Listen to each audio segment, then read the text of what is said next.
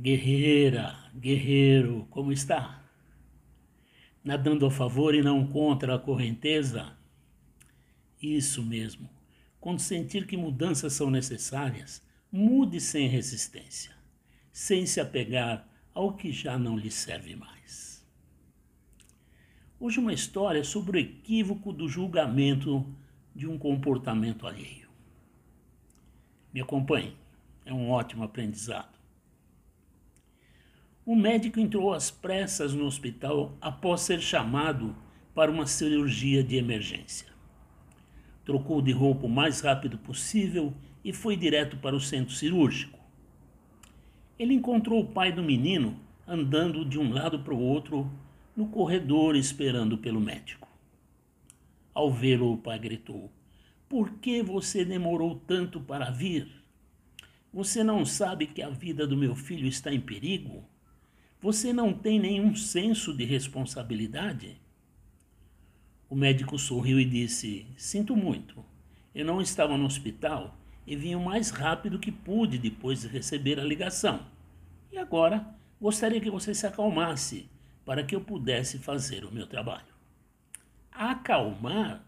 E se seu filho estivesse nessa sala agora, você se acalmaria? Se seu próprio filho morrer, enquanto espera pelo médico, o que você fará? O médico sorriu novamente e respondeu: Faremos o melhor possível, pela graça de Deus, e você também deve orar pela vida saudável do seu filho.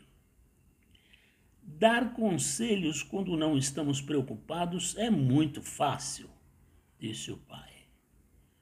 Acalme-se e tudo vai dar certo, respondeu o médico.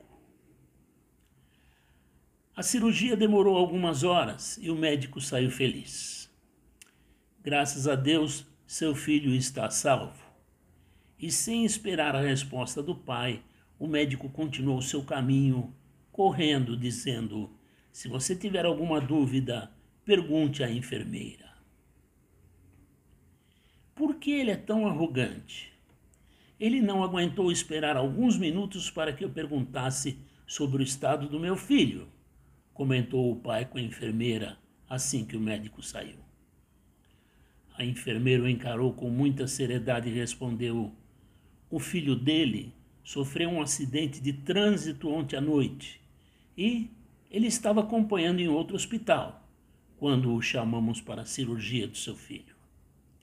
E agora que salvou a vida do seu filho, saiu correndo para acompanhar a operação do filho dele.